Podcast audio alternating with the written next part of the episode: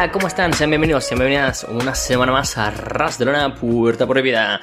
No necesitan llave para pasar a esta casa en la que siempre comentamos la actualidad de Impact Wrestling, de la escena mexicana y de lo mejor de New Japan Strong. Soy Carlos Ryder y vamos a comentar en una edición un poco especial en la sección de Impact de Puerta Prohibida dos shows, como siempre, comentaremos pues em, el weekly y las novedades que trajo el show, pero ya que no vamos a hacer eh, revisión de Victory Road, nuestro mm, chairman, nuestro boss, nuestro jefe tribal, realmente, nuestro querido Alessandro Leonardo, pues no puede esta semana grabar Victory Road, entonces hemos decidido que, bueno, he decidido unilateralmente que vamos a hacer una pequeña revisión. Aquí voy a comentar muy por encima los combates que me parecieron una pequeña reseña de cara a, hacer un poco la revisión, ¿no? Que hacemos tradicional del show, pero será aquí en Puerta Prohibida.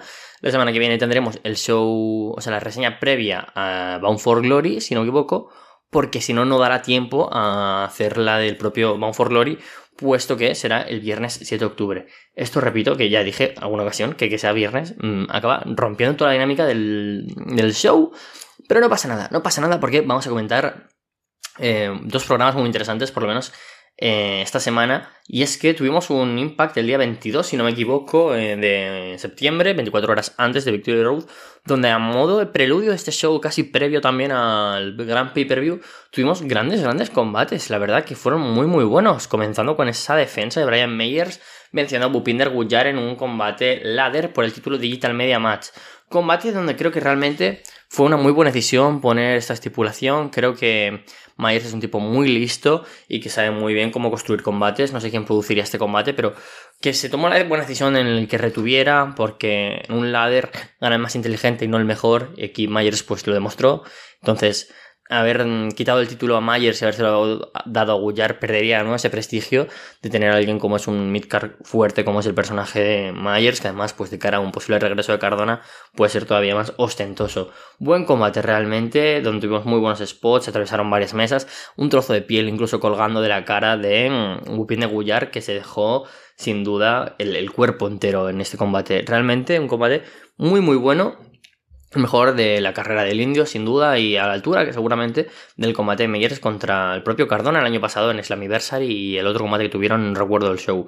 Así que realmente muy buena noticia fue tener ese combate y por supuesto la defensa exitosa de Brian Meyers que esta semana se enfrentará a Crazy Steve en el próximo Impact. En ese mismo show tuvimos dos combates también que fueron de muy alto nivel previa a Victory Road. Una victoria de Black Taurus sobre Mia Jim, Trey Miguel, Alex Zane y Laredo Kid en un Five Match, donde pues de nuevo vemos a un Taurus que le están dando un push muy importante, ya la mención en el Fatal Four Way entre luchadores mexicanos y Trey Miguel, donde estuvo Reyarus y Laredo Kid, y ahora, pues de nuevo, en este combate a cinco bandas, pese a que posteriormente no ganara en Victory Road, le están dando importancia al mexicano. Muy buena noticia. Los dos miembros de DK, que de nuevo pues están acumulando algunas victorias que creo que son importantes y que realmente pues están bastante guays. También tiene la próxima semana un combate contra Delirius. Así que, como decía, contento, ¿no? Con que estén cuidando a un Taurus del que ya reclamábamos las últimas semanas un poco más de atención hacia, pues, un luchador de mucha calidad que ya empieza a acumular victorias ante gente importante, ya que aquí vence a Miyajima, a Trey, a Laredo, a Alexei. Y después de Kazarian, pues es seguramente el, luchador de la X-Division que esté más cerca, digamos, de ese mm, campeón de, Mike Bailey. Así que genial por ese lado. Y luego tuvimos, bueno, eh, Heath venció a PCO en un Street Fight, buen combate, ¿no? En el que de nuevo, pues crecen las dudas por parte de los miembros de Honor No More hacia PCO, menos ese Vincent, ese padre Frankenstein que, está cuidando a, pues a su Frankenstein literalmente. Así que genial eh, por ese lado, como parece que se está desarrollando por fin bien en pantalla, porque pueden haber ciertas dudas de honor no humor hacia PCO. Yo creo que esto desencadenará una rivalidad entre Eddie y el eh, monstruo franco-canadiense de cara a los sus posteriores a, a for Glory. Y genial por Heath, que tiene ahí pues toda esa historia con Rich One que apuntará a un single o a un combate por parejas en Bound for Glory. Y en ese pues main event también tuvimos un muy muy buen combate donde eh, los Motor City Machine Guns se ganaron el puesto como aspirantes número uno los títulos por pareja de Honor Rumor de Mike Bennett y Matt Taven al vencer los campeones Strong por parejas de New Japan, OC Open, Kyle Fletcher y Mark Davis. Gran combate, buena racha de victorias para los Motor City Machine Guns que en Victory Road, ahora lo comenta, bueno, lo comentaría directamente. Vencieron también a PCO y Vincent y sumado también a la victoria sobre unos Good Brothers que como decía en Twitter, y siento que no voy a poder comentarlo esta semana, pero bueno, es algo que ya habíamos comentado también anteriormente, abandonan Impact Wrestling, ya hablamos sobre las posibles consecuencias y sobre el futuro de una división que, como digo, pues mantiene unos estandartes muy claros, los Motor City Machine Guns y Honor No More, que cuenta con parejas que más o menos también siempre pueden eh, aportar, como son por ejemplo DK, y sobre todo con la oportunidad de contar con luchadores de otras empresas, ¿no? Y pues aquí lo han demostrado algunos Aussie Open, que después del combate contra Chris Bay y Eus Austin, que toman pues ese relevo como miembros del Ballet Club importante en Impact, y ahora pues em, tendrán que ejercer ese rol de los Good Brothers y sobre todo pues unos Motor City Machine Guns que ahora pues tenemos de aspirantes al título por parejas de Man for Glory. Muy buena decisión poner a, sin duda, la pareja más importante de la historia de Impact en esa posición. Además, visto que es probable que una pareja como es la de Mike y Matt Taven, que es sin duda ahora mismo la más importante de la división, pueda que no se, puede que no se mantenga dentro del roster debido a que han surgido rumores de la posible llamada de Papá Triple H para el regreso de WWE de Mike Bennett y Maria Canelis y también eso contaría con Matt Taven para tener a The Kingdom o a The OGK allí en WWE veremos si después de Bound for Glory cuando se terminan sus contratos también el de Mia Jim se mantienen en la empresa estos talentos que sin duda son muy apetecibles para esta nueva etapa de WWE y ahora sin más dilación vamos a contar ya un Bound for Glory que nos dejó cosas interesantes, también ya partiendo de un pre-show en el que regresó Juice Robinson a Estados Unidos y como no pues tiene que pasar por Impact Wrestling para tener una victoria junto a Isa Austin y Chris Bay ante pues los ganadores del Good Check, Jason Watts y Shogun y acompañados por Jason Price, luchadores a los que habitualmente ya hemos visto pues en algún combate breve entre, pues por ejemplo, eh, Before the Impact o victorias de Sami Callihan o de algún otro luchador en algún squash que quizás en un futuro veremos más de Jason Hodge o de Shogun, pero de momento pues aquí estuvieron para mm, hacer un poco de, del job para que los miembros del Ballet Club vencieran.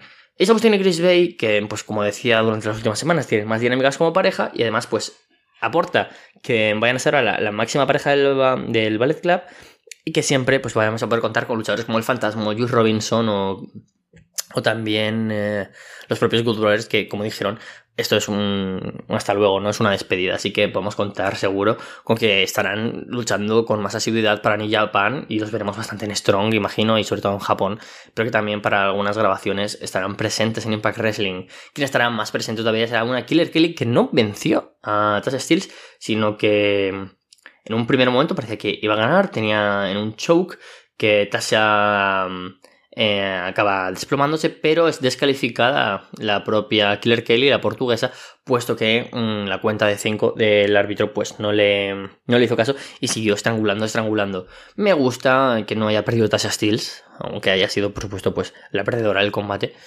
porque um, anímicamente Tasha Steele es una luchadora que vive de su ego, ¿no? Su personaje. Así que bien esa decisión. Y que Killer Kelly, pues, no haya vencido, pero se haya visto dominante el combate, me parece también ideal.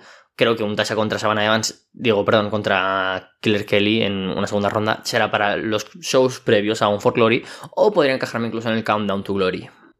Entrando ya en el show principal directamente, tuvimos la primera defensa de la noche con Mike Bailey ganando a Delirious, el ex luchador y el ex promotor de Ring of Honor. Dio un buen combate contra Mike Bailey, de hecho, pues permanecerá en el. En las próximas grabaciones que ya se han grabado eh, previas a Bound for Glory y tiene un combate contra Black Taurus, así que como decía, de nuevo, pues tiene pinta de que será una victoria para Taurus. Combate pues entretenido, no del mejor nivel de un Mike Bailey que sabemos que está pues teniendo un año sin duda, sin duda estelar tras las últimas defensas que ha tenido con Kenny King, con Máscara Dorada y con Delirious, ya son creo que 12 las defensas exitosas y quiere ser uno de los mejores campeones de la historia de la X-Division. Una buena manera de construirle es teniendo a un aspirante al título como es Kazarian, del que posteriormente vencería en el eh, Triple Threat Revolver, donde participarían Laredo Clid, Black Taurus, Alex Zane, Trey Miguel, Mia Jim, estos dos con especial participación, muy bien la verdad, ambos luchadores quedaron muy bien parados, tanto el ex campeón como la ex campeona, que también ha dejado claro su futuro para Bound for Glory, ya lejos de la X-Division, pero ojalá en un futuro tengamos un Mia Jim contra Mike Bailey, creo que sería un combatazo, ojalá permanezca. Es que además Mike Bailey es un luchador que hemos visto en ocasiones tener combates de estilo, bueno, de intergender. Sin ir más lejos, en el show de ECW con Black Label a, principio de mes, con Kylie Ray, un combate muy interesante que tuvimos también de el canadiense. Como decía, el combate contra Delirious fue entretenido mm, más o menos siguiendo esa línea que ha tenido contra Chris Bay, contra Jack Evans, contra Kenny King, contra Máscara Dorada estas últimas semanas, un poco más alejado de los grandes combates como fue el de Rocky Romero, como fue el combate contra Miguel o el de Alan Angels, que fueron un paso más mm, grande y lejos, por supuesto, de los mejores combates del año de Impact, que son pues con Jay White o con Alex Shelley. Sin embargo, creo que se está construyendo bien porque es un luchador que vence a leyendas, vence a Em, luchadores importantes dentro de un estilo como es Delirious, ¿no? Que es un nombre importante en la historia del wrestling y que por supuesto asentaron bases de estilos parecidos a los que se mueve Mike Bailey. Así que muy buena victoria. Como decía, lo de Kazarian me parece también ideal que sea el aspirante al título. Em, fue un luchador que no hizo demasiado en el combate porque entró solo en las últimas dos eliminaciones Tuvimos a Trey Miguel contra Kenny King contra Kazarian, luego a Kenny King, Kazarian y Black Taurus, y ese fue los últimos tres, ¿no? Del Revolver. Sin embargo, la victoria de él, campeón tres veces de la X Division, si no me equivoco, si no cuento mal, es muy importante, puesto que para acrecentar el legado de un Mike Bailey, que por supuesto quiere representar todo lo que ha sido toda la historia del campeonato más importante o más mm, llamativo de Impact Wrestling y TNA, pues tiene que vencer a los grandes portadores, ¿no? Venció a Trey, venció a Ace Austin, a Kenny King, a grandes luchadores de otras empresas y por supuesto pues Kazarian como un gran nombre, como un gran veterano de la historia de TNA y por supuesto de All Elite, pues es un nombre a tener en cuenta. Por supuesto, no hay que dejar de tener en, también en el horizonte nombres como el de Black Taurus, al cual incluso me gustaría ver como futuro campeón de la X Division y también la presencia de Yuya Uemura o Alex Zane, quienes dejaron también un buen sabor de boca durante estas últimas grabaciones y Victory Road. Como él también comentaba, pues no, voy a ahondar en el combate entre los Motor City Machine Guns y PCO bien, siendo un combate pues que estuvo bien, estuvo divertido. Todo el show en general estuvo para mí entre unas 3 estrellas y media y 4. De hecho, es algo que, no suelo comentar, pero bueno, mm, voy a dar como mm, la review más o menos también en, nota, ya que es un poco extraño, ¿no? El tener que hablar una persona sola sobre el show, sobre las connotaciones que tienen los resultados y demás. Pero, pero bueno, también pues quiero hablar de la calidad, por supuesto es una manera muy subjetiva. Para mí el combate del Ballet Club, Jack Price, Shogun y, y Jack Price, pues... Uy, apunté dos veces Jack Price, me dejé a, a Jason Hodge por medio, perdón. Eh, fue de unas tres estrellas, también le puse la misma nota a Tasha Steels y Claire Kelly. Mike Bailey Delirious, eh, a la par que el Mickey James y Giselle Show que ahora comentaremos, fueron de tres estrellas y media, lo cual significa pues, un 7 sobre 10. Un poco menos, un 6 y medio, puse a Motor City Machine contra Honor No More. Giselle Show contra Mickey James. Eh, fue un combate realmente muy, muy bueno, sinceramente ya hemos visto que Giselle Show está a la altura de dar grandes combates eh, extensos y que no es una luchadora pese a que esté en una parte baja del low card, que significa que tenga menos calidad. Mm, por supuesto que no, simplemente lleva menos tiempo y no tiene el nombre que tiene Mia Jim, Mickey James, Donna Purazzo, Jordan Grace, etc. Muy buen combate. La pone contra las cuerdas y parecía que por algunos momentos Giselle Show se podía llevar el gato al agua, pero sabíamos que no iba a suceder. Y Mickey James se lleva la victoria. Sobre todo, pues aplaudir ¿no? a Giselle Show, que creo que está muy, muy asentada en Impact Wrestling, que seguramente le van a llover las um, opciones de irse a otras empresas, pero que me encantaría que siguiera aquí. Me encanta Giselle Show, estoy muy contento con la canadiense y con su trabajo durante este año en Impact. Mickey James, por otro lado, se enfrentará a Man for Glory a Mia Jim. Eh, tuvimos un segmento en el que, pues, Mickey se sentaba al lado de Mia Jim y hablaban y decía pues que es el Arrudio de Mickey James, pues tenía que pasar también por ganar a las mejores y Mia Jim es una de las mejores. Mia le decía que no le gustaría que ser ella la que le retire. Y hay un poco ahí quizás de mm, malentendido por parte de Mickey. Dice, significa que crees que vas a ganarme, ¿no? Y bueno, pues el típico careo en el que, pues finalmente, tras picar un poco la luchadora de Texas, la leyenda Mickey James, a Mia Jim, pues está, acaba aceptando el reto combatazo para Bound for Glory, sin duda, tener a dos de las mejores luchadoras del mundo y del territorio estadounidense, dos leyendas, ex campeonas de las knockouts, por supuesto, que las dos pues salieron de una manera un poco extraña de una WWE que no les trató bien y sin duda creo que puede ser otro de los combates destacados de las knockouts en Impact Wrestling en Bound for Glory, que ha anunciado pues tres combates. Por un lado tendremos que también comentaremos en profundidad esta semana cuando tengamos mm, algo de presencia de las participantes de Vext defendiendo contra Taya y Havoc, bueno, contra Jessica, mejor dicho, será Rosemary quien esté apoyando desde la esquina. Tengo varias ideas sobre lo que me gustaría que pasara y, lo comentaremos también, pero creo que ahora no es el momento. Ese Mickey James contra Mia James, combatazo, y el Masa Slamovich contra eh, Jordan Grace, que ahora también pues comentaremos un poco más adelante cuando hablemos del combate de Jordan en el show. Buena, buena lucha del Mickey James contra Giselle Show, sinceramente. Em, creo que, que puede ser un buen punto Mickey James contra Mia James para que James en un futuro tengamos el combate contra Jordan Grace y sea ella quien de alguna manera le retire y se ponga esa faceta ya simplemente de ser la luchadora a cargo de la división en NWA que también pues ha permitido la presencia aquí de Max Impaler sin ir más lejos.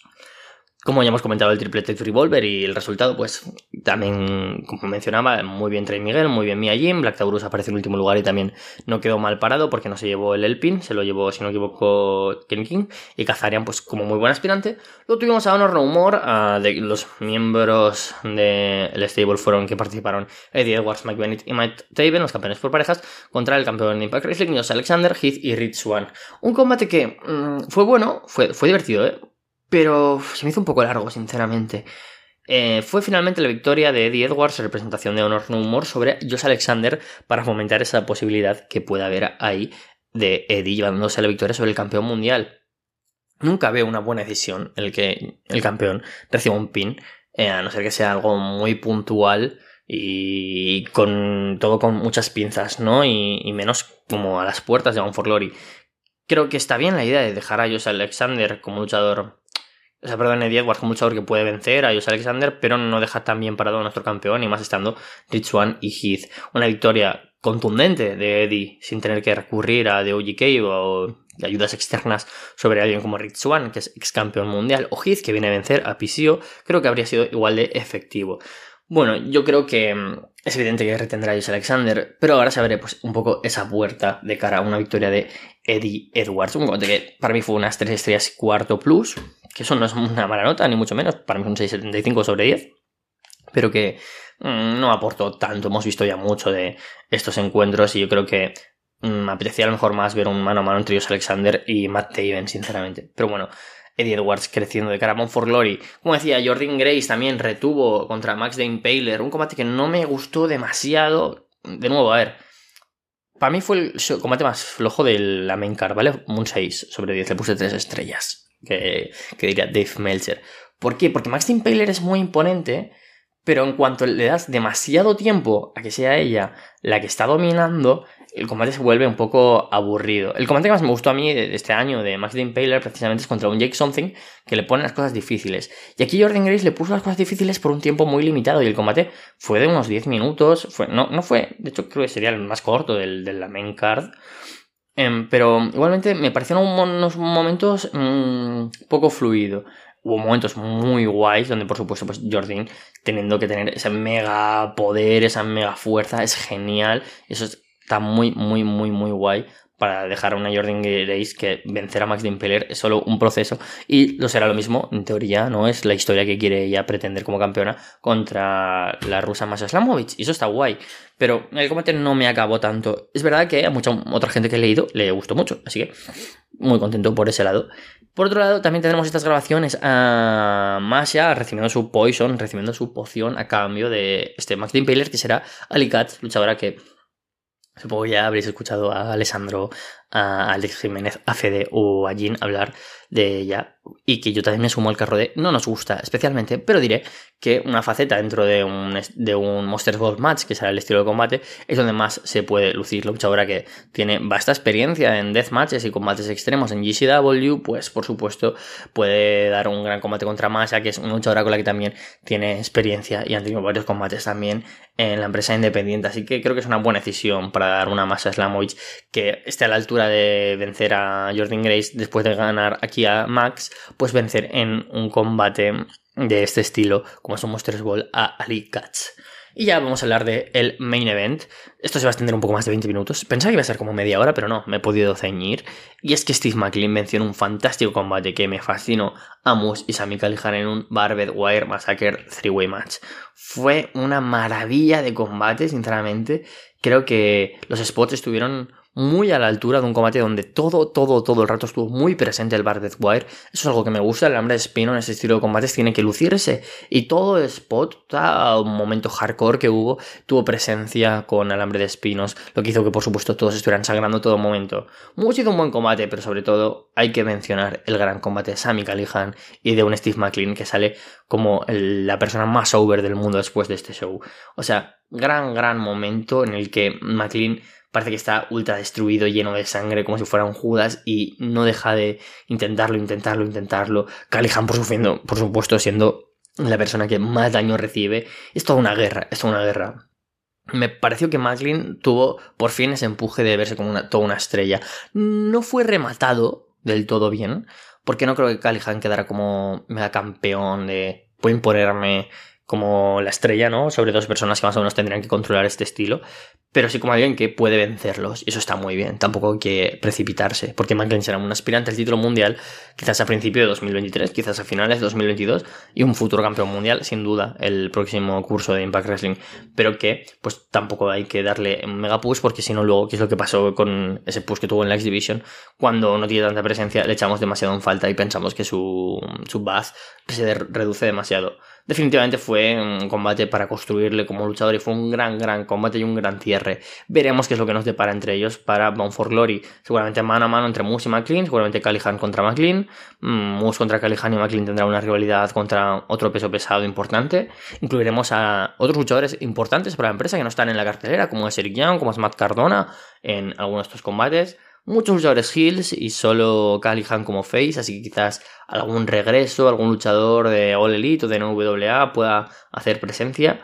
No lo tengo muy claro, pero sin duda pues hay luchadores importantes, ¿no? Como el propio Heath y Rich One que comentábamos, Matt Cardona, Brian Meyers, los miembros de DK, Kushida, muchos luchadores que ahora mismo Eric Young que no tienen presencia en el show y sin duda formarán parte de un Bound for Glory que tiene un cartelerón increíble. Y, y este Victory Road ha demostrado que como preludio tiene una alta calidad.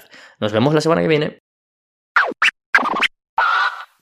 Muy buenas, soy Guy Marcabar y esto es Arras de una puerta prohibida y estamos una semana más para hablar de lo mejor de New Japan Strong, la división norteamericana de New Japan Pro Wrestling. Y tenemos cosas, han pasado cosas, eh, tenemos los resultados del episodio emitido el pasado 17 de septiembre Después de un episodio bastante sólido, el de la semana anterior, el del 10 de septiembre, eh, traemos un episodio que no está la misma calidad, pero sigue siendo interesante. Y bueno, antes de empezar, antes de empezar, eh, comentar noticias de eh, la nueva fecha que va a presentar el nuevo pay-per-view que va a presentar New Japan en Estados Unidos. Ha confirmado New Japan que estaba Rumble in the 44th Street, que iba a ser su pay-per-view de finales de octubre, 28 de octubre y han confirmado una nueva fecha para eh, pay-per-view en el mismo recinto, en el, en el Palladium Times Square. Eh, las entradas volaron para el Rumble on the 44th Street y han confirmado The Night Before Rumble on the 44th Street a, a Halloween Special, eh, iba a decir a Nightmare Special, a Halloween Special va a estar centrado en Halloween con encuentros especiales. Promete estar divertido, prometen ser dos pay-per-view, van a haber bundle Va a estar bastante interesante esto. Y luego, aparte de esto, está, eh, por si alguien lo pregunta, eh, ha comentado New Japan eh, a través de un, de un comunicado de prensa, bueno, no ha comentado, ha emitido un comunicado de prensa, en el cual anuncia el lanzamiento de New Japan Tamashi, la edición de Nueva Zelanda, Oceanía Australasia, como lo, indica en el comunicado, eh, de New Japan, centrado en el dojo de eh, Nueva Zelanda, en el dojo de eh, que fuera en su día el, el Fale Dojo, que ahora mismo no es el Fale Dojo, no lleva Black Fale, a pesar de que es uno de los entrenadores principales.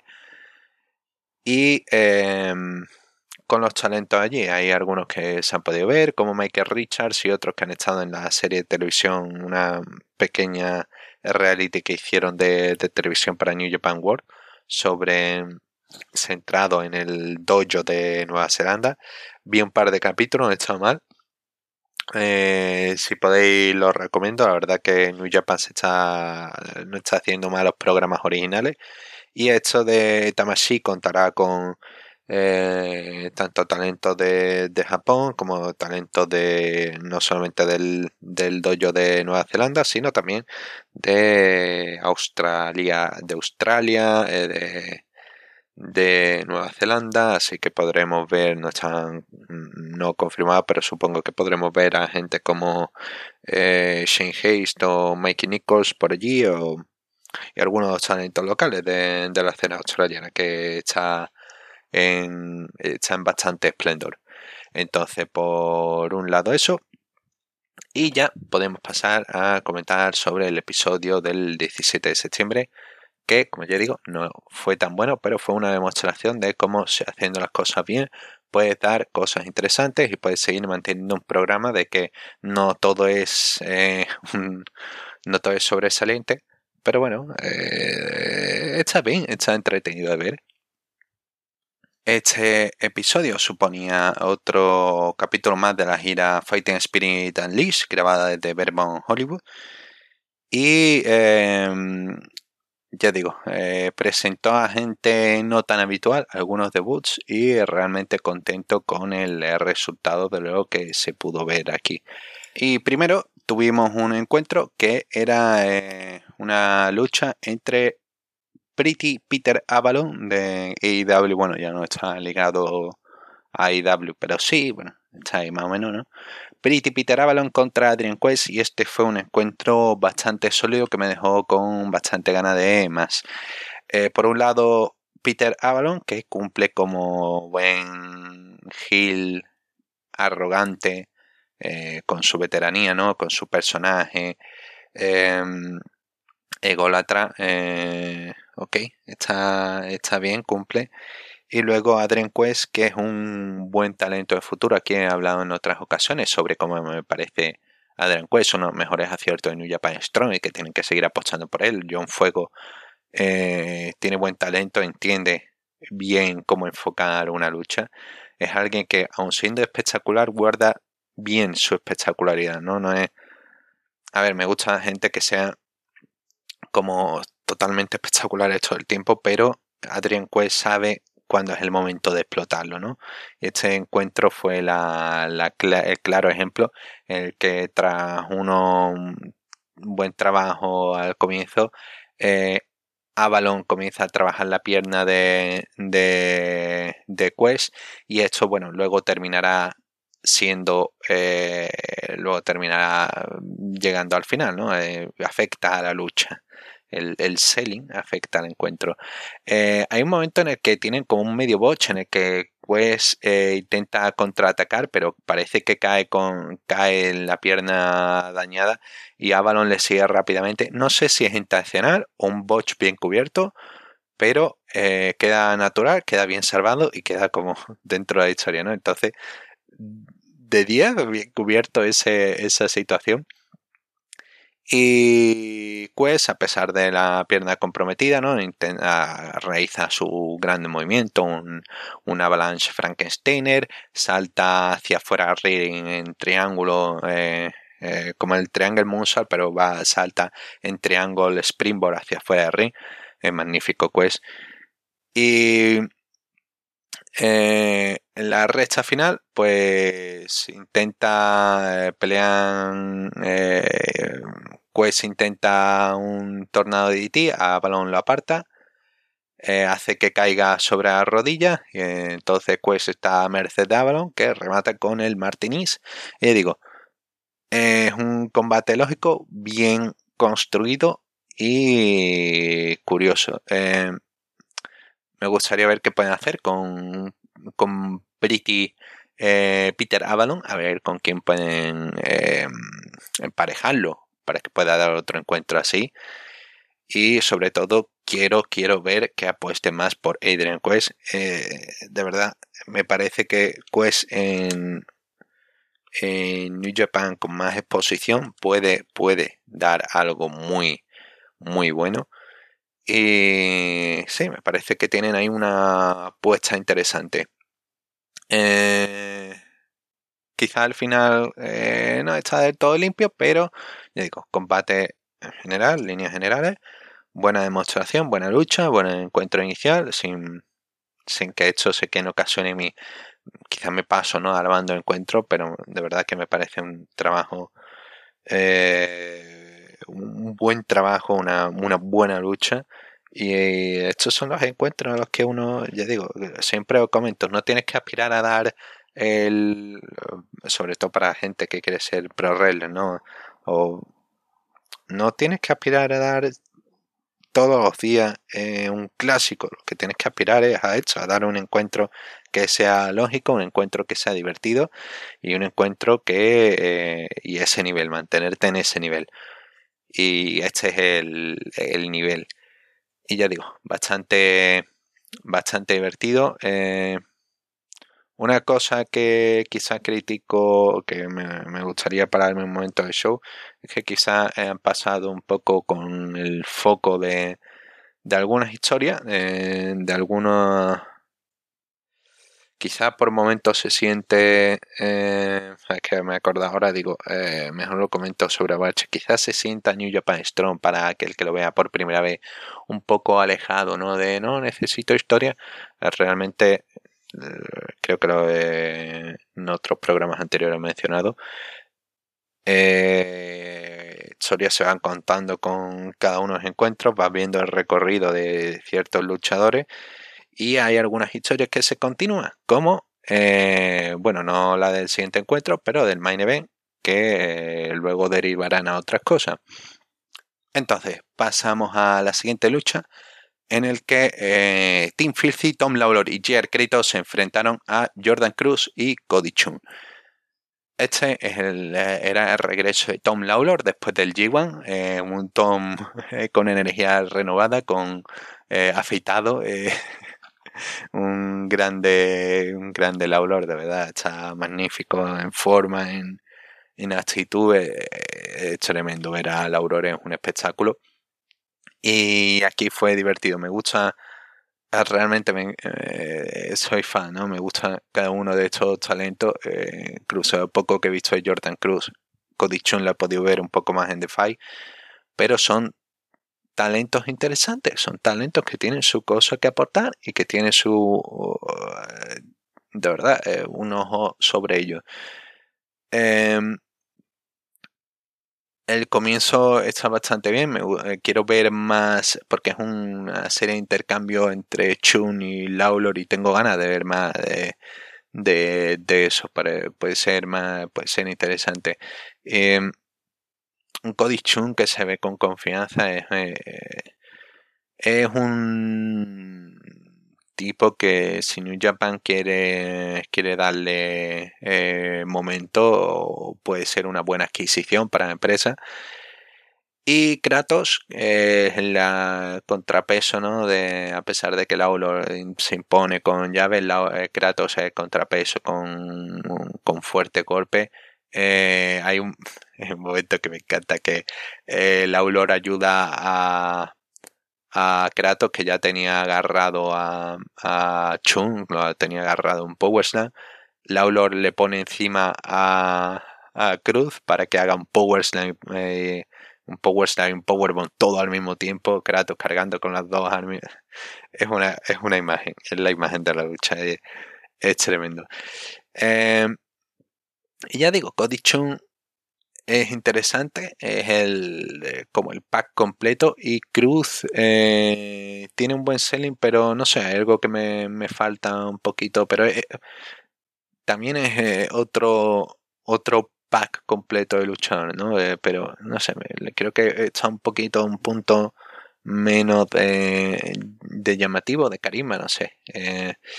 Pero sí, vende bien, vende bien. Quizá vende un poquito mejor que Codichon y, pero ambos tienen una fantástica ejecución eh, y por otra parte eh, se muestran como un equipo, trabajan, trabajan y se nota que se conocen y eh, sí, y Laulor y Kratos pues también tienen esa química, a pesar de que no son gente que sean equipos regulares, pero sí que trabajan juntos y que saben, y tienen su momento, ¿no? Tienen sus combos. Hay un combo que tienen bueno eh, eh, Chuni Cruz, que es un strike y German, eh, queda fantástico.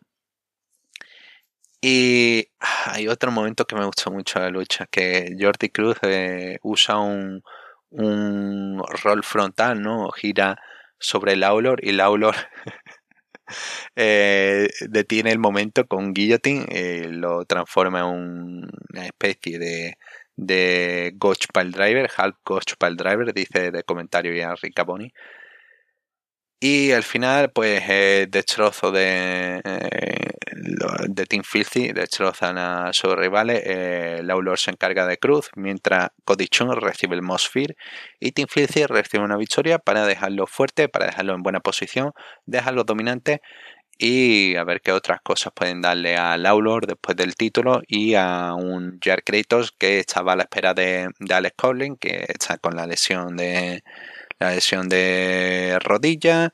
Y ya digo, ahora mismo en New Japan Strong hay un problema, es que le faltan, le faltan los boys, le faltan los chicos que hicieron New Japan Strong, los chicos del Eleado yo. Clark Connor lesionado de, de, su lesión crónica de espalda, Coughlin fuera por la rodilla, eh, Carl Fredericks haciendo de DJ, eh, más de DJ que de luchador independiente fuera de New Japan y falta por cubrir ese hueco que eh, parece que le están dando ese espacio a Yuya Omura y a Renarita y a alguno más. A ver qué pueden, qué pueden hacer. Me gustaría que le dieran el paso hacia adelante a DKC a Kevin Knight y metieran una nueva generación de John Lyons en el Eleadoyo. Y bueno, saltando esto, ya sobre esa breve intervención, pasamos al main event, que es el choque entre Ballet Club contra equipo de Kushida, para el club Jay White, Chase Owens, Hikuleo, Judy Robinson, acompañado de Taiji Shimori, contra Kushida, Taylor Rush, eh, Rapongi Vice, eh, Tren Barreta y Rocky Romero. Y este encuentro también está muy divertido, a pesar de ser un multiman. Estos son los multiman que quiere ver, que tenga acción, que tenga historia, que tengan choque, en los que puedas ver eh, un Barreta contra Jay White donde siguen con son, tremendos y no, sé tienen una, una química especial. Ya lo pudimos ver en recientemente en eh, Rampage hace unos meses y uh, quiero ver más de Barreta contra White. Y ya digo es un encuentro muy divertido es una es lo que quieres ver, es un rato desconectar, ver acción y te lo dan. Y te lo dan. todo el mundo chocando a Trent, eh, Kushida, Rose, Roque Romero chocando la mano y luego saltan todos contra el resto de rivales. Eso es lo que quieres ver. Quieres ver acción, quieres ver algo interesante, quieres ver algo divertido. Y sí, un encuentro que tiene su, su buen momento eh, en el que juegan con, la, con las piezas con las que quieren darle importancia, ¿no? Kushida tiene un par de careos fuera con Tai Shimori. Eh, Hikuleo es el hombre.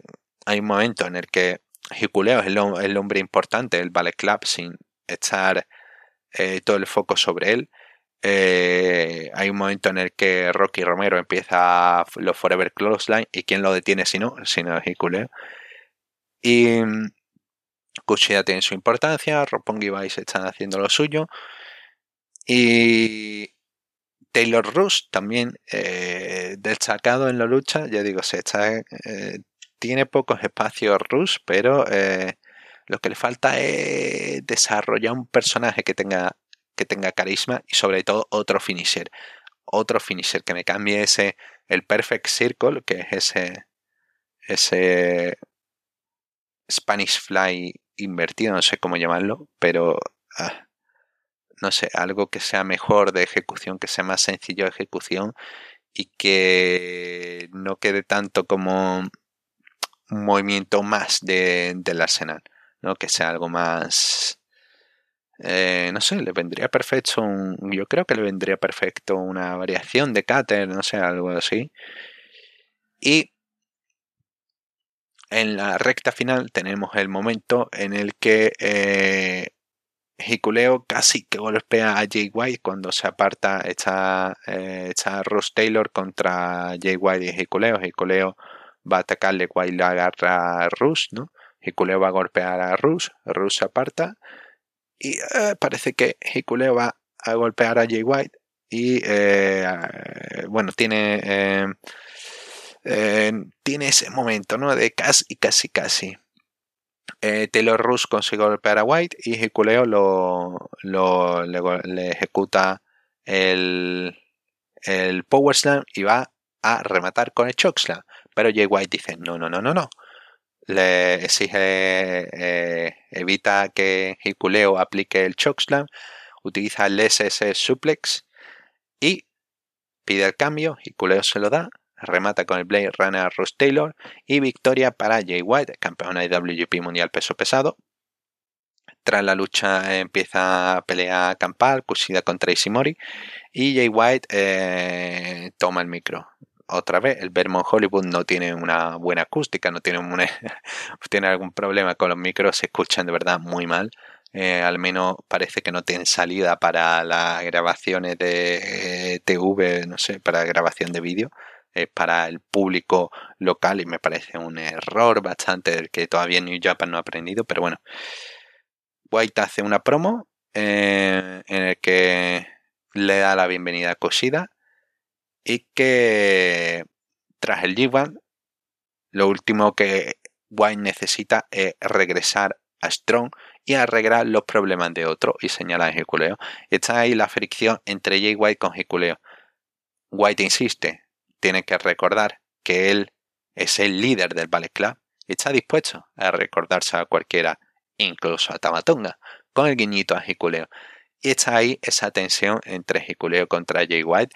Está ese momento de espero que le puedan explotar con, con Hikuleo.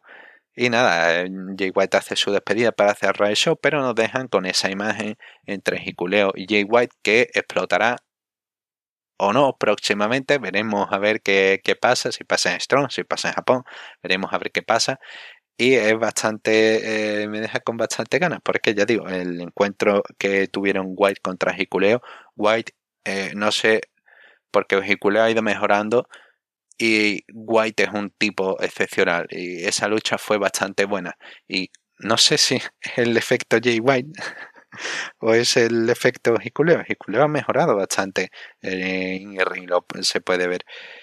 Y entonces estoy quiero verlo, quiero ver otro Hikuleo contra Jay White y quiero ver a Hikuleo en otras posiciones y que le den a ver qué puede hacer. Si resulta que puede ser un tercer un tercer GOD o eh, termina siendo un tercero GOD. Eh, Quiero decir, hay una manera de ser Tamatonga. Eh, al menos está teniendo un buen año Tamatonga en cuanto a demostración y al ring. Y otra es ser un Tangaloa, que Tangaloa no está, no le está haciendo nada mal, no le está haciendo nada mal. Pero hay que ver si en qué posición queda, si queda como alguien destacado o solamente como un hermano más. Entonces, Sí, aquí queda. Eh, terminamos con el programa y hasta la semana que viene. Un saludo. ¿Qué tal amigos de Arras de Lona, Puerta Prohibida? Les habla Chava Rodríguez desde México. Vamos a comentar parte de las novedades en lo relacionado al deporte espectáculo. Pasó el aniversario de los eventos fuertes, entonces queda uno con ese ánimo de querer ver luchas del año cada semana, sería lo idóneo, pero pues por el nivel de exigencia físico de los luchadores es complicado.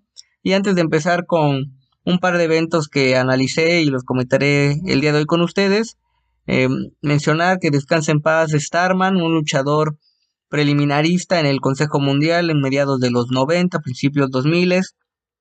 Al parecer todavía no hay una causa de muerte oficial, al menos al momento en el que estoy grabando esto, pero eh, todo indica que quizá venía como consecuencia de una lesión que tuvo luchando, parte de los riesgos, aunque también eh, está el caso, por ejemplo, de Raciel, que venía de una lesión, que no falleció por la lesión, pero estuvo fuera de actividad por eso hasta que pues vino la situación por la cual falleció. Entonces descansa en paz Raciel y, bueno, no solamente Raciel, también Starman. y se une a los decesos de este año. Y bueno, voy a empezar hablándoles de lucha libre independiente, un evento yo pensé que era organizado por Vanguardia Lucha Libre por ser en la explanada Frankie, que es uno de sus patrocinadores habituales, pero se manejó nada más como Frankie 23 aniversario. Frankie es el nombre de una tienda dedicada a la venta de helados y eh, paletas heladas también en la ciudad de Pachuca y que también es el apodo del dueño del local, Frankie, no sé si se llama Francisco o sea simplemente un apodo. Y tuvo varios combates que al menos en programación se veían bien, pero en la ejecución, y es entendible por el contexto, quizás se disfrutaban más para el público presente que a uno que ve el evento a la distancia. Empezó con una lucha en parejas mixtas, Susu Divine y Astor en contra de Darius y Imparable. Un combate mixto que empezó con golpes, rudezas.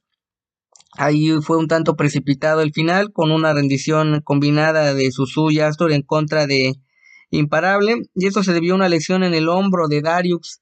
Mencionar que Susu y Darius son hermanos, entonces al acabar la lucha, pues salió ya lo eh, personal fuera del personaje, de esa adrenalina de estar luchando, para que Susu auxiliara a su hermano. Un combate eh, bueno, nada del otro mundo, pero entendible en ese tipo de funciones que van enfocadas, como le decía, al disfruto del público en vivo, no tanto para uno que lo ve grabado o a la distancia.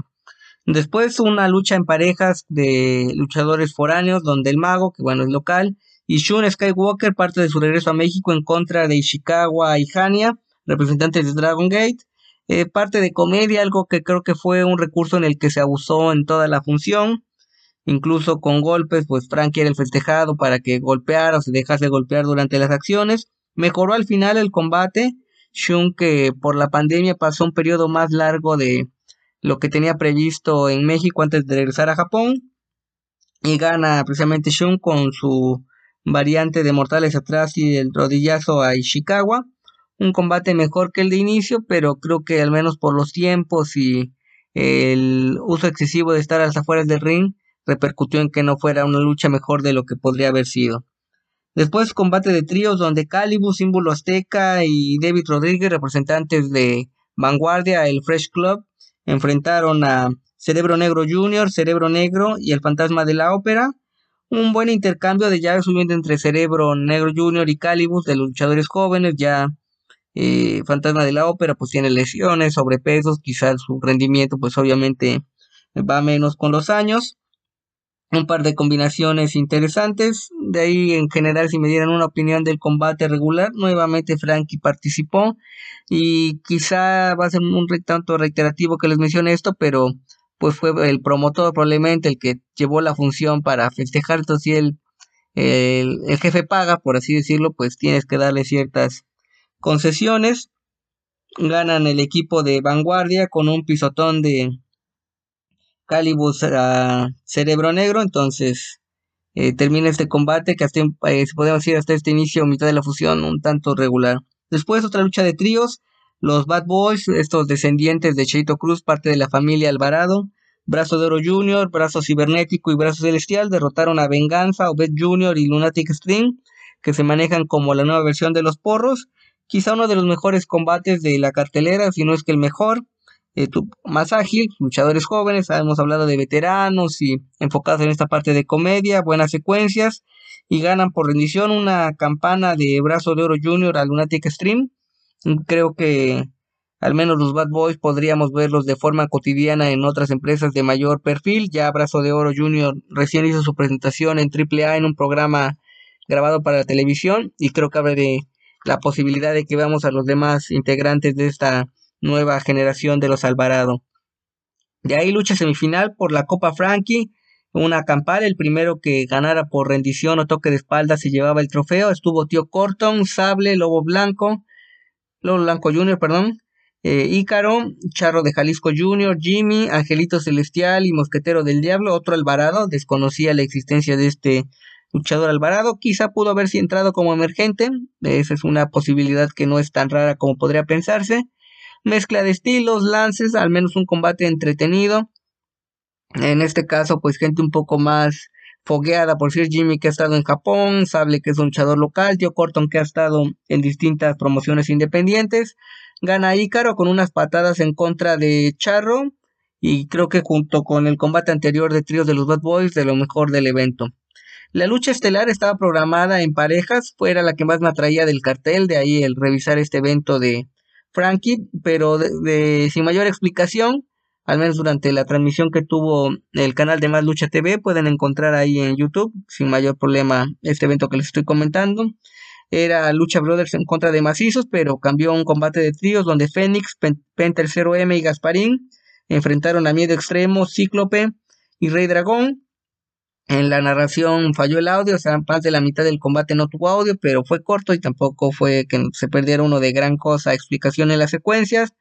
Eh, bastantes golpes, nuevamente interacción con el público, otra vez Frankie participó, que creo que si iba a ser fiesta privada, pues no había que grabarla o manejarlo como una función eh, cotidiana.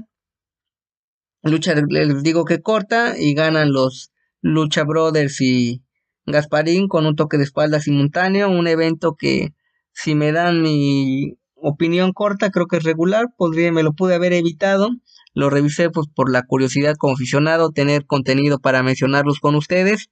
Eh, felicito a Frankie por su aniversario de su franquicia, qué bueno que eh, no solamente es aficionado, sino que trata de alentar el deporte de espectáculo en Pachuca, pero el quererlo transmitir y combinarlo con una fiesta, aparte del relajo, creo que le quita seriedad a la lucha libre y no es por ser tan conservador, soy o trato de ser flexible en cuanto a estas cuestiones, pero es una lástima que un cartel que al menos en cuanto a rendimiento, nombres, podría haber tenido muy buenas luchas, quedaron simplemente eh, la mayoría en combates de relleno para la anécdota. Y cierro esta semana con, digo, compleando completamente de contexto, situaciones, con la celebración que tuvo el Consejo Mundial el Día del Luchador, una función celebrada en día martes, lo principal es en viernes, como el aniversario que les mencioné, y ya de ahí en días en especiales, eh, por ejemplo el sábado en la Arena Coliseo, que dan funciones sobresalientes o grabadas como fue el aniversario de la Arena hace un par de meses con la estelar de Soberano Junior y Dragón Rojo Junior. Y esta celebración del Día del Luchador sirvió para atraer a gente externa o que tenía años sin presentarse en la arena y fue una función bastante buena, creo que con un nivel de viernes sin mayor problema. Empezó con la acción de los luchadores micro, micro gemelos Diablo y micro Ángel en contra de Chamuel, Zacarías y Átomo.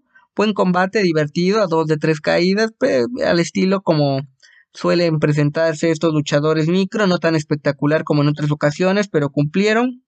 Gana el equipo de los micros gemelos Diablo con lances simultáneos y dejó el margen a lo que sería una función que fue mejorando en cuanto al desarrollo.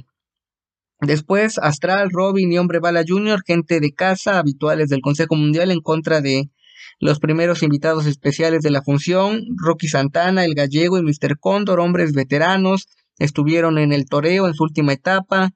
Eh, Mr. Cóndor fue una de las primeras máscaras que ganó Rey Misterio Jr. al inicio de los 90 en AAA y a pesar de los años se mantienen en un buen estado físico, logran terminar las secuencias, eh, tienen buena condición, no se ven extenuados una lucha dos de tres caídas, creo que dejan eh, condiciones, cualidades para pensar en una posible presentación más de los gallegos, pero no solamente los gallegos, sino de este equipo de veteranos. Ganan finalmente el equipo de los técnicos por parte del Consejo Mundial, pero creo que por esta presentación, quizá no en un par de días, pero en un par de meses. Eh, si se trata de mantener este concepto de presentar leyendas veteranos de forma frecuente, veremos nuevamente al equipo de Rocky Santana y Gallego y uno de los mejores combates de la función. De ahí algo raro, al menos en la forma en la que se maneja el Consejo Mundial. Vimos una promo, aunque el único que tuvo la voz fue Hechicero, estuvo acompañado por Lluvia y el micro gemelo Diablo, agradeciendo al público. Eh, dan, tratando de darle su valor a la lucha libre mexicana, en especial pues por la celebración del Día del Luchador. Y fue algo refrescante, no es tan común, pero creo que podría ser más eh, usual ese tipo de prácticas en la empresa. Eh, segunda parte del evento, lucha de mujeres, Marcela, Lluvia y Princesa Sugei en contra de Era, Dar Silueta y Reina Isis. Reina Isis de sus presentaciones grabadas primeras sin la máscara no se le no se le notó un déficit en cuanto a su rendimiento. Muy bien todas. A Era todavía le cuesta acoplarse al nivel de exigencia del elenco femenil. Tiene poco tiempo que se integró a la empresa, pero va por buen camino para destacar. Luchador de tres caídas, equilibrada, de las mejores del evento. Triunfo de las técnicas, combinación de driver y rodillazos por parte de Marcela y Princesa Sugei en contra de Era y Dar Silueta.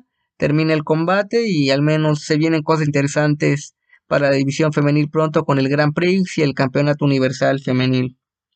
Combate semifinal, Blue Panther, Negro Casas y Volador Junior en contra de Negro Navarro, Solar, de los invitados, otra una, aunados a lo que fue previamente lo de Rocky Santana y compañía, y Hechicero, el campeón mundial completo de la empresa. Un combate atractivo y no desmeritó que se agradece eso como aficionado, enfocado al estilo técnico de los veteranos. Obviamente quizá con algunas limitantes en cuanto a ritmo además, pero se nota la motivación, las ganas de acoplarse a un nuevo estilo. Ayuda el formato de tres caídas porque, por ejemplo, ver a Negro Navarro en mano a mano con Jonathan Gresham, que suena bien, pero ya Navarro, pues por los años quizá no tiene el rendimiento suficiente o la condición, aunque se mantiene en buena forma, para aguantar el formato de mano a mano. El 2 de tres caídas, pues se da, tiempo, se da pausas, tiempo de respirar, recuperarte. Lucha tres caídas, el público responde, sorprende que esos veteranos, aparte de, pues obviamente que el físico está lastimado, y los años arriba del ring logran cautivar al público, algo que quisieran varias de las estrellas actuales. Casita del Negro Casas y sobre Solar termina la función y uno quizá, el, no quizá, fue el mejor combate eh, de la velada y creo que si deciden darle mayor continuidad a los maestros también va a ser bien recibido por el público, tanto la gente que lo ve a distancia como la gente que tiene la posibilidad de ir de forma constante a la arena.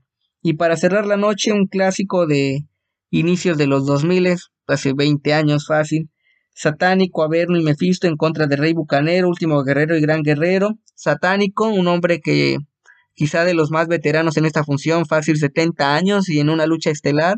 Saludos Rick Flair. Eh, bueno, obviamente distintos contextos, estilos, pero Satánico se mantiene. Lucha corta, enfocado a la coordinación de los equipos. Obviamente lo mismo Satánico difícilmente eh, soporta un mano a mano de una media hora, por así decir, pero ya la experiencia te, igual que un futbolista, ¿no? Eh, veterano, vas marcando los ritmos, eh, tratas de ser quizá no lo más espectacular, pero efectivo, entonces eso se notó. Gana último guerrero con trampa agarrándose de la cuerda un combate de tres caídas, pero corto, poco más de 10 minutos, entendido, pero 10 minutos bien, bien utilizados. Y parte de que no necesitas una hora o media hora para un clásico, sino el tiempo suficiente para dar un espectáculo atractivo al público, otra función gratuita. Y de forma curiosa estuvo en el canal de Marca Claro, que es en la que suele transmitir las funciones de martes en la Arena de México y a través también de la página del canal oficial de YouTube, videos oficiales MLL y esto porque pues fue día del luchador, un día antes del día del luchador, pero bueno, se le manejó así por la celebración y para no despegarse de la fecha de martes. Entonces parte del contenido no tengo nada contra Frankie, pero eh, si tienen que elegir entre estos dos, pues la opción unánime al estilo boxeo sería ver la función completa del Día del Luchador. Así que esto es todo por mi parte. Gracias por escucharnos en Puerta Prohibida, no solamente a mí, sino a Carlos Ryder, a Jim, todos los que integramos este equipo. Los invito a que lean mi columna semanal de boxeo, lucha libre o artes marciales mixtas, dependiendo del caso, en www.tuplandejuego.com.mx y a que adquieran un ejemplar de mi libro de Olvidemos el Circo, Maroma y Teatro, Editorial Gato Blanco. Está teniendo buena respuesta, se están agotando los ejemplares, entonces para que puedan adquirir alguno en Amazon México o en librería El Sótano, tiene tienda en línea para envíos internacionales, porque sé que la audiencia de Puerta Prohibida y de Arras de Lona es multicultural, entonces para que puedan adquirir un ejemplar a la brevedad. Saludos a la distancia, un abrazo, que estén muy bien.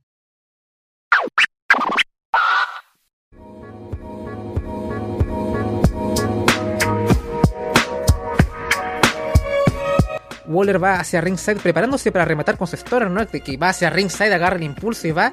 Pero este es el momento dramático porque se encuentra con Apolo Cruz y su. O sea, aquí evité mucho. Dije, Andrés, no hagas una referencia a Naruto, ¿no? Por favor, no la hagas. Pero qué, pero qué diablos, es, como Itachi haciendo la materazo, ¿no? Como que tiene eh, aquí sangrando una, una lágrima de sangre, ¿no? O sea, eh, ya en un segmento anterior tenía como el ojo rojo, pero acá el ojo lo tiene normal, simplemente está llorando sangre. ¿Qué es esto? Senseiya, no sé. Es, me encanta este show por momentos, ¿no? Pero bueno, esta imagen impactante frena a Waller. Eh, que recordemos que Grayson Waller cegó a Apollo Crews para ganar en su último combate.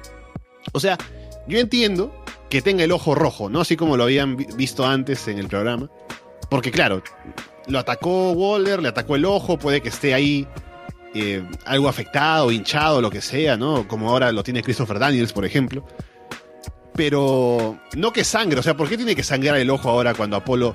O sea, no creo que Apolo vaya por la calle con el ojo sangrándole todo el tiempo, ¿no? A lo mejor solamente cuando está cerca de Grayson Waller es que le sangra, ¿no? Es como, como Harry Potter con Voldemort, ¿no? Que le duele solo la, la marca cuando ve al tipo este, ¿no? Es como igual con, Waller.